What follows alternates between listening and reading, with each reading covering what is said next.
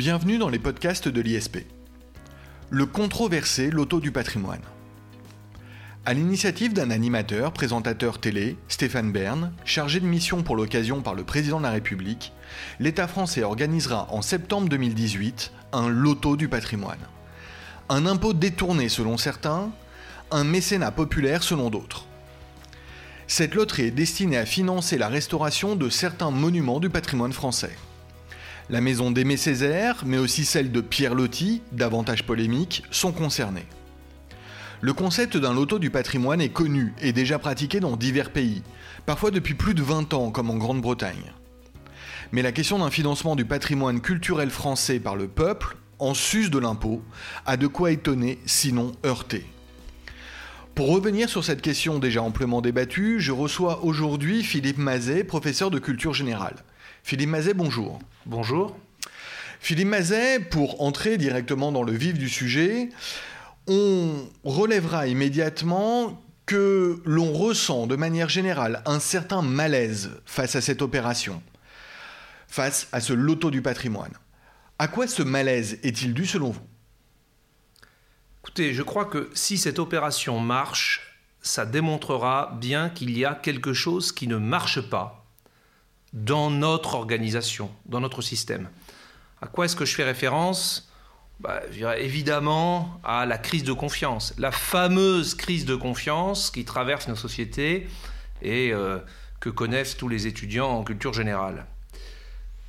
Qu'est-ce que j'entends par crise de confiance? Bah, D'abord, premier point, on pourrait avoir le sentiment que ce loto n'apporte rien de neuf. On savait déjà que lorsqu'on joue à un des jeux de la Française des Jeux, quel qu'il soit, ou à l'euro million, une très grande partie des bénéfices revient à l'État. Bien entendu. Par la fiscalité, puis par le fait tout simplement que ce sont des sociétés d'État. Donc, on savait déjà que lorsqu'on joue à un jeu de loterie, quelque forme que ce soit, l'État en récupère la majeure partie, pareil pour le PMU, etc. Et, je mettrai le PMU de côté, pour une loterie, et la Française des Jeux reverse ça à l'État, ça va dans le budget général de l'État, et ça sert à financer tout un tas de politiques publiques. Là, qu'est-ce qu'il y a de nouveau?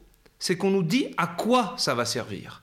Ça veut dire que cette idée, finalement, euh, euh, qui est un principe fondamental des finances publiques, je rappelle, de non-affectation des recettes aux dépenses, cette idée que quelque part l'argent va dans une caisse qui s'appelle le trésor public, et ensuite ce sont les autorités politiques, représentants du peuple, qui décident au mieux ce qu'on en fait, eh ben, parce qu'ils ont la confiance du peuple, eh ben, cette confiance, elle est un peu rompue. Même la Française des Jeux, parce que c'est elle qui organisera le loto du patrimoine, nous dit à quoi ça va servir. Et comme si on accepterait de jouer que parce qu'on sait que ça va servir à tel et tel château. On ne fait plus confiance aux représentants de l'État pour décider eux-mêmes d'utiliser ce que la Française des Jeux rapporte au budget de l'État. Et donc si ça marche, c'est-à-dire si ça permet de rapporter plus d'argent que n'importe quel autre jeu à gratter, ça veut dire donc bien que les gens, les citoyens, sont prêts à donner plus dès lors qu'ils savent précisément à quoi l'État va l'employer. Plus que lorsqu'ils ne le savent pas, parce qu'ils n'ont plus confiance, peut-être, dans euh, la façon dont l'État utilise l'argent. Premier élément de la crise de confiance. Puis un autre qui est un peu plus anecdotique, mais qui ne fait que confirmer ce qu'on sait déjà. Euh, qu'un député ait quelques milliers d'euros de frais, c'est un scandale. Euh, qu'un footballeur gagne des dizaines de millions d'euros, c'est tout à fait normal. Hein on sait bien qu'aujourd'hui, toutes les professions, enfin c'est considéré comme normal. On sait bien qu'aujourd'hui, dans notre société, tout ce qui représente à une institution, politique, économique, les médecins aussi, les professeurs, euh, les magistrats, même les journalistes, etc., tout ce qui est considéré comme une institution publique ou privée est discrédité et l'objet de défiance. En revanche, tout ce qui est du côté du divertissement, de l'amusement, euh, tout ce qui est sympathique, alors ça a toutes les qualités. Donc, euh, ça vient de Stéphane Bern, donc c'est forcément mieux que si ça venait euh, d'un ministre des Finances, euh, etc. Là, ça en dit long aussi sur à qui on accorde confiance et crédit. Alors, Oui, en effet, on peut, on peut y voir cette crise de confiance dont on parle effectivement couramment, mais il faut reconnaître ici une certaine étrangeté, un mélange des genres. On va mélanger quelque chose qui est extrêmement sérieux, le patrimoine, et quelque chose qui l'est beaucoup moins, le jeu. On va mélanger la culture française, parce qu'il s'agit de cela, avant tout, et les paillettes. Il y a tout de même une étrangeté à cette opération qui laisserait tout de même entendre que euh, y a matière à polémique au-delà du simple fait qu'il y a un espoir de gain en échange d'une contribution euh, supplémentaire des individus. En fait, ce que vous dites là, euh, Jacob Beribi, est assez problématique parce que je, je pense qu'il y a trois angles d'analyse de cette, ce mélange bizarre, pour reprendre vos termes, hein, je crois, entre le, sérieux et le jeu. Le premier point d'analyse, c'est simplement de constater que euh, c'est peut-être une manifestation de plus du progrès dans la société française, d'habitudes qui viennent des États-Unis, en fait. Hein. les ventes de charité, qui mélange plus ou moins loterie, loto, tirage au sort, etc. Enchères. Voilà, enchères, euh, qui profitent à une œuvre de caritative, etc., sont effectivement le quotidien dans les pays anglo-saxons. Réservé à une certaine élite, etc., avec un développement de ce qu'on appelle le charity business. Hein. Euh, voilà. Aujourd'hui, c'est un peu ça, à ça qu'on assiste. On mélange un jeu de type grattage, loterie, loto, à une œuvre sérieuse, au bout. Premier élément d'analyse. Deuxième élément d'analyse, peut-être plus profond, bah oui, je crois qu'on sait bien que dans nos sociétés, euh, il est beaucoup plus facile aujourd'hui de faire agir par la séduction, l'amusement, le divertissement, que par l'obligation, le devoir euh, moral ou juridique et le sérieux. Hein. sans attendre l'ère du vide de Gilles Lipovetsky, sans attendre la fameuse société liquide hein, de Zygmunt Bauman, dont on parle un peu trop peut-être, enfin j'en suis le premier responsable, dans les polis de l'ISP, enfin ce sont deux auteurs je pense qui disent énormément sur nos sociétés, euh, dès le début du XXe siècle, hein, je vous rappelle que Johann Huizinga disait que l'homme moderne était un homo ludens, un homme joueur finalement. Aujourd'hui, on attire l'attention, par des choses amusantes, chatoyantes, par le jeu. Et d'ailleurs, pour recruter aujourd'hui, que ce soit euh, la BNP Paribas ou l'armée, on propose sur le site internet, pour recruter des futurs euh, collaborateurs, des serious games, hein, des jeux euh, vidéo qui sont en fait une manière de se tester et de simuler des situations professionnelles. Serious game. Serious game. Un oxymore. Un oxymore, exactement. Euh, puisque c'est on parle de jeu sérieux, voilà. Je pense que si on disait jeu pour adultes, ça aurait une autre connotation, et donc je pense qu'il vaut mieux en rester à serious game. Euh, ensuite, troisième élément, peut-être euh, plus problématique, c'est le fait que effectivement, l'amusement aide à faire passer des choses sérieuses. Le jeu aide à amener à des choses sérieuses. Alors, pourquoi est-ce que c'est plus problématique? D'abord, est-ce que c'est nouveau? Je pensais au Resto du Cœur euh, quand on a préparé cette émission, et je me disais, mais la tournée des Enfoirés, en fait, c'est du divertissement. Hein, c'est des, artistes qui font chaque année une tournée, etc. Mais c'est pas du jeu. Regarde, écouter des chanteurs, ça ne fait pas jouer. Oui, c'est vrai, mais je me suis rappelé que la première grande émission des Restos du Cœur, du Vivant de Coluche, avait été une vente aux enchères euh, auxquels participaient les téléspectateurs pour alimenter les restos du cœur. Et un des moments anthologiques, vous pouvez le retrouver sur YouTube hein, ou sur l'INA, de cette vente aux enchères avait été que le ministre du budget, donc le ministre en charge des finances publiques, Michel Charras, qui était un personnage assez truculent, assez, avec une forte personnalité, qui portait toujours des bretelles et qui fumait toujours un cigare, Michel Sarras était sur le plateau de TF1 et avait mis aux enchères sa paire de bretelles pour les restos du cœur. Donc il y avait déjà un côté ludique à plusieurs niveaux. D'abord, il y a un jeu de vente aux enchères, mais ensuite, il y a le ministre qui vend ses bretelles. Enfin, voilà, tout ça pour le resto du cœur. Donc, le mélange des genres n'est pas si nouveau. Je reviens sur mélange du jeu et du sérieux. En quoi c'est problématique? Ben, si, on, si on est dans une situation aujourd'hui où on attire les gens à des choses sérieuses plus facilement, que ce soit les, gens qui ont besoin de manger, les restos du cœur ou euh, le patrimoine en péril, par le jeu, ça c'est une étape. L'étape d'après, ça pourrait être de dire que finalement, pour parler de choses sérieuses, on ne peut le faire que par le jeu. C'est-à-dire qu'on a plus de succès et plus de chance avec le jeu pour amener les gens à s'intéresser et à agir pour des choses sérieuses. C'est tout le pari du loto du patrimoine. L'étape suivante, ça peut être quoi? Ça peut être que finalement, à la rigueur, on fait ce qu'on veut des choses sérieuses dès lors qu'on donne aux gens à jouer. Et ça, c'est précisément panem and circenses, du pain et des jeux, hein, la devise de Jules César, je dirais, à Rome, c'est-à-dire tant que les gens ont à manger et s'amusent, on, le cirque, finalement, ils s'occupent de ça et nous, on s'occupe du reste, des affaires sérieuses. Et là, c'est totalement, c'est peut-être une tendance qu'on est en train de prendre, et c'est totalement aux antipodes Euh, je ne fais pas de référence à la Coupe du Monde, euh, mais enfin, voilà, pendant la Coupe du Monde, il peut se passer beaucoup de choses. Hein. Euh, et les choses sérieuses passent au second plan. Charlie Hebdo titrait il y a deux semaines Dommage pour l'Aquarius, ils auraient dû arriver bien longtemps avant la Coupe du Monde, parce que maintenant on s'occupe plus d'eux. si on est dans cette situation, on est aux antipodes de la démocratie. Puisque la démocratie, c'est que les affaires sérieuses, hein, elles nous concernent chacun d'entre nous et nous avons le devoir de nous en occuper, de nous en saisir, de nous y intéresser individuellement et collectivement, même quand c'est pas rigolo. Donc on serait, on serait sur un phénomène quasi de l'heure. Je vois tout de même une différence pour ma part avec ce que vous mentionnez, euh, à savoir le pur caritatif et les restos du cœur. Ici, on est tout de même euh, dans le cadre du financement, de la restauration euh, de monuments culturels, mais on joue aussi sur l'espoir, on joue sur le spéculatif.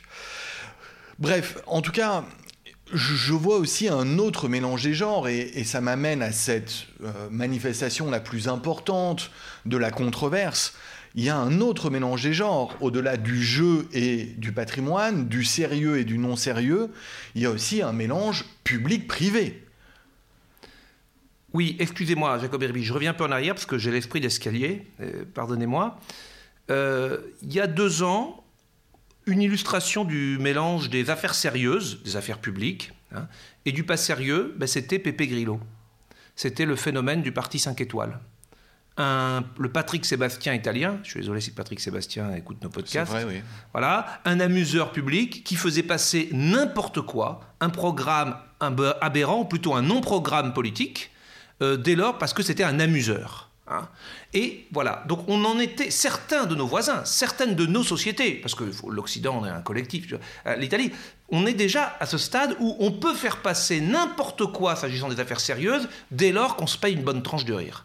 Voilà. et on voit aujourd'hui, hein, et on voit aujourd'hui que malheureusement les affaires sérieuses, un jour il faut s'en occuper et ça finit par être appelé à la réalité. Parce qu'aujourd'hui ces gens-là sont au pouvoir, je pense pour le pire. Voilà.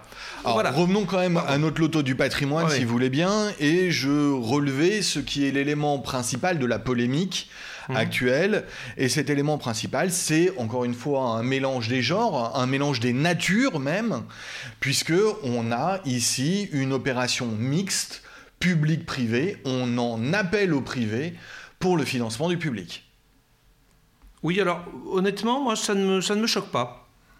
Je pense que depuis longtemps, c'est vrai qu'en France, notre modèle de solidarité il est plutôt centré sur une solidarité publique, hein, parce que la solidarité, c'est un peu la version euh, moderne de la fraternité, liberté, égalité, fraternité, c'est la République, c'est l'État, mais il y a toujours eu une solidarité privée, d'une part, heureusement, et il y a toujours eu un peu un partenariat entre les deux. J'en veux pour preuve qu'aujourd'hui, par exemple, puisqu'on parle du patrimoine, Lorsque vous avez un château, que votre château, vous le retapez, ou qu'une association, une fondation décide d'entretenir euh, un, patrimoine, un élément du patrimoine national, évidemment, ça sera une association, une fondation d'utilité publique, et ça veut donc dire qu'à chaque fois qu'un Français donnera un euro à cette, cette association, il y en a quasiment la moitié qui seront remboursés par l'État. C'est-à-dire que c'est l'État qui va payer l'autre moitié. Donc, euh, on est déjà à cette forme d'association euh, pour des, causes caritatives, culturelles, même les dons aux partis politiques, hein, tous les engagements un peu comme ça. Il y a déjà une espèce de cofinancement public-privé. Et je dirais même que là, finalement, l'initiative n'est pas entièrement privée. Au départ, c'est vrai qu'il y a Stéphane Bern, mais il y a quand même une liste de monuments qui ont été arrêtés par l'État. Euh, voilà, donc c'est pas simplement des, particuliers qui décident, alors que c'est déjà le cas, hein, de retaper un château et qui vont recevoir 50% de leurs dons en subvention de l'État. Hein? L'initiative est quand même un peu publique. Donc je ne crois pas que ce soit un mélange pire que ce qu'on voit d'habitude, ou plus grave que ce qu'on voit d'habitude avec ce, cette espèce de déduction fiscale. Tout de même, on est en sus de l'impôt, et on demande donc... Euh, eh bien, tout simplement au peuple de financer la préservation du patrimoine, la restauration du patrimoine. Il y a quand même à dire que d'un point de vue en tout cas théorique, et je ne parle même pas de l'État-providence, on peut tout de même affirmer avec une certaine logique que ces missions de préservation et de restauration du patrimoine devraient relever du financement public et pas du financement privé. Alors, puisqu'on parle d'argent, la manière habituelle pour l'État de demander aux citoyens de financer quelque chose d'intérêt général, une mission d'intérêt général, c'est l'impôt. Oui, bien sûr. Mais il y a d'autres modalités qui font appel à une espèce de devoir moral, patriotique, euh, qu'on a connu par le passé. C'est notamment l'emprunt, l'emprunt national, l'emprunt patriotique pendant la guerre. C'est vrai. Et, là, on est sur une base facultative. On fait appel au bon sentiment, au patriotisme. Prêtez votre argent pour l'État, pour la France. Il y a eu un emprunt baladur, hein, il y a 20 ans en France, il y a 25 ans en France. Voilà. Et il y a même eu plus cocasse, en 73, face au choc pétrolier, un emprunt obligatoire. Ça veut dire qu'on augmentait vos impôts et on vous les rembourserait après avec un intérêt. Donc, entre le prélèvement obligatoire pur et dur et le pur, le pur geste, euh, je dirais, euh, euh, répondant à un vague devoir moral, etc. Il y a toute une gamme finalement, et c'est vrai, vous avez raison que c'est une nouvelle, un nouveau produit dans cette gamme qu'on voit apparaître avec le loto, c'est-à-dire l'idée que on va par le jeu participer à une cause auquel on n'est pas obligé de jouer. Hein. on va participer à une cause d'intérêt général.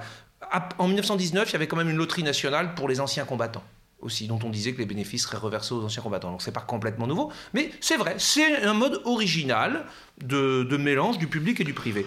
Moi je crois surtout qu'il faut être pragmatique.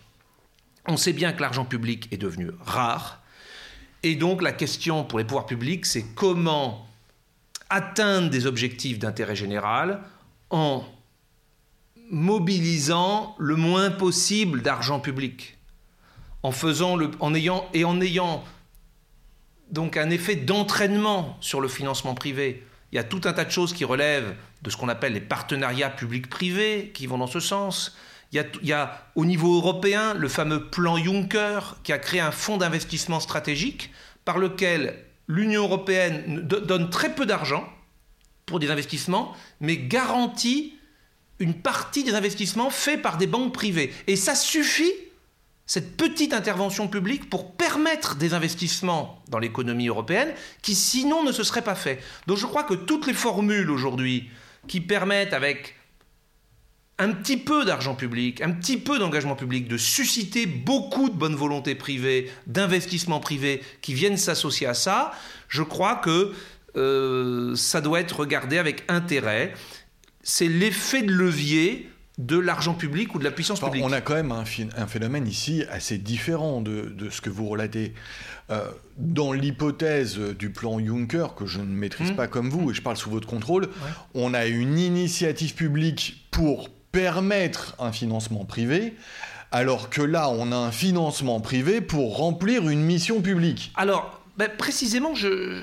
il y a un élément très intéressant dans ce loto euh, du patrimoine qui, qui est peut-être passé un peu au deuxième plan c'est quand on dit que on espère euh, qu'il y aura 15 ou 20 millions qui iront à ce pour cette première édition. c'est ça. Oui. pour cette première. Oui. On espère gratter ça pour les, monuments, très bien. Mais on dit aussi que ces 15 à 20 millions devraient avoir un effet de levier.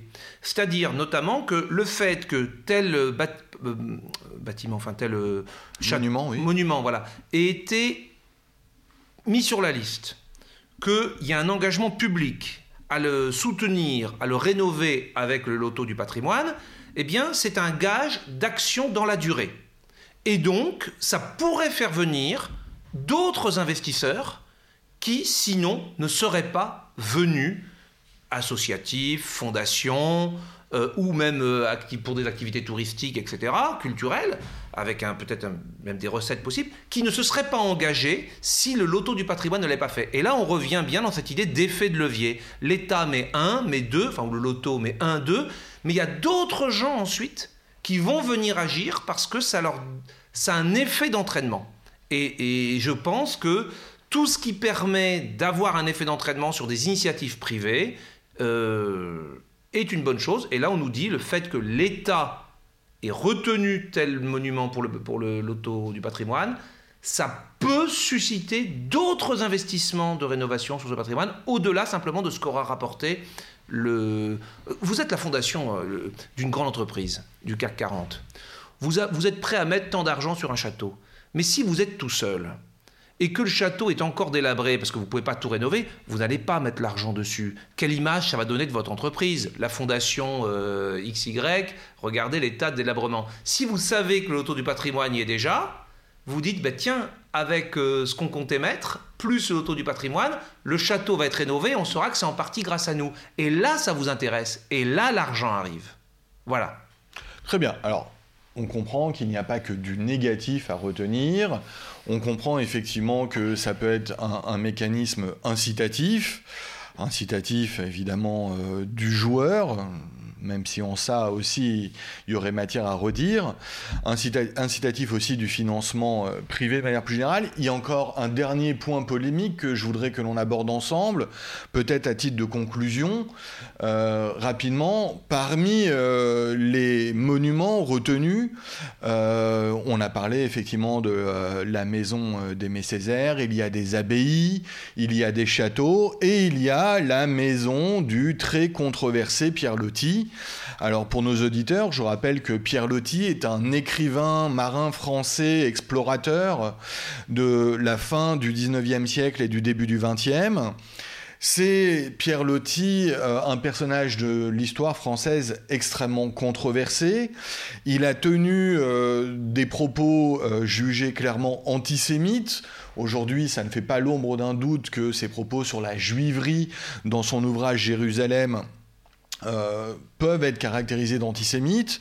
On lui euh, attribue également, avec exactitude d'ailleurs et justesse, des propos niant l'implication turque, il était euh, très turcophile, des propos niant l'implication turque dans le génocide arménien. Et là aussi, on peut voir des paradoxes à imaginer que euh, la maison de Pierre Loti puisse bénéficier euh, de ce phénomène du loto du patrimoine. En tout cas, pour ma part, j'y vois deux paradoxes. Je vois un paradoxe juridique d'abord, euh, au regard de la loi mémorielle du 29 janvier 2001 sur le génocide arménien. J'y vois aussi un paradoxe, eh bien, tout aussi juridique, mais aussi politique, à une époque où le gouvernement fait de la lutte contre l'antisémitisme une politique d'action prioritaire.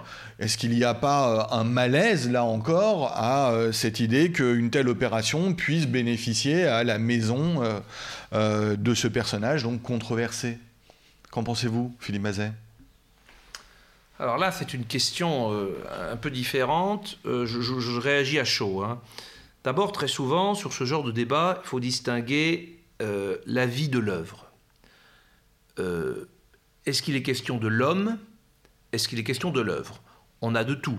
On a des gens peu recommandables qui ont une œuvre euh, extraordinaire, et on a euh, des gens euh, très bien qui ont une œuvre pas acceptable d'un certain point de vue. Là, s'agissant de Pierre Loti, on parle bien de l'œuvre, parce que ce qui nous intéresse, effectivement, c'est pour ça qu'il y a problème, vous avez raison, mais je le dis en amont déjà, hein. souvent avant de mélanger les choses, il y a l'homme et l'œuvre. Là, c'est bien, si on considère que cette maison participe au patrimoine national, c'est bien au regard de l'œuvre littéraire de Pierre Loti. Tout à fait. Voilà. Et dans cette œuvre, donc effectivement, le débat doit donc être bien porté, il y a bien une question euh, sur l'œuvre, et on oublie l'homme, il y a des choses qui sont pas acceptables dans cette œuvre. Comme propos. Bon, euh, sans doute que c'est un choix qui n'est pas très pertinent de ce point de vue. Je voudrais juste non pas prendre la défense évidemment de ce genre de, propos négationnistes. Hein, dans les, Juridiquement, c'est du négationnisme. Exactement. Pas doute. Euh, juste, je voudrais euh, peut-être se, prémunir contre un anachronisme un peu facile. Euh, je pense que des propos, le caractère extrêmement dangereux, extrêmement problématique, c'est le moins qu'on puisse dire, qu'on attribue aujourd'hui à des propos antisémites, c'est au regard de notre expérience de ce qui s'est passé au XXe siècle. Alors, c'est vrai que Pierre Loti écrit son ouvrage Jérusalem, dans lequel il tient ses propos antisémites en 1894, hein, je le rappelle. Voilà, non mais je, alors on peut dire, c'est précisément dans ces années-là que c'est forgé, parce que c'est vrai, historiquement, l'antisémitisme euh, dans une partie de, l'Europe, etc., dont on a accompagnant le nationalisme, hein, c'est la grande époque du nationalisme évidemment, euh, c'est vrai, et que ça aboutit au nazisme, et c'est les racines culturelles sont là. Donc je, ne dis pas ça, mais je veux dire, parler, tenir des propos antisémites aujourd'hui, euh, depuis la loi Guesso, depuis 1945, ça, on le fait en conscience et en sachant à quoi ça correspond, à quoi ça a correspondu, à quoi ça a pu donner lieu. C'est vrai. Ce qui n'est pas le cas à cette époque-là. Je pense que ce n'est pas un choix très opportun, mais je pense aussi qu'il faut se prévenir d'un anachronisme un peu facile.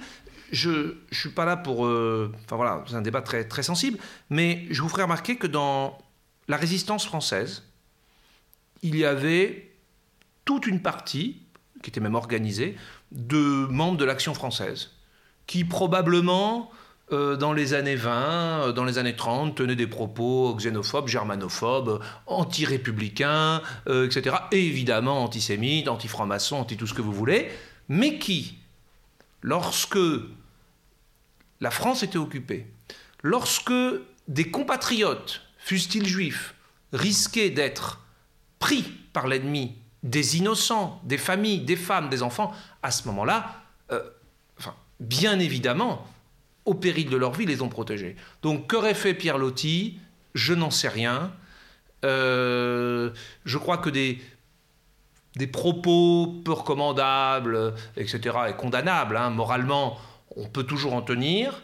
Maintenant, face à des réalités, on peut se comporter différemment. Et là, il s'agit d'un homme qui ignorait ces réalités. Donc je, je si on peut remplacer cette maison par d'autres monuments euh, moins polémiques, ça évitera une polémique et ça sera, sans doute bon pour la paix sociale. Hein.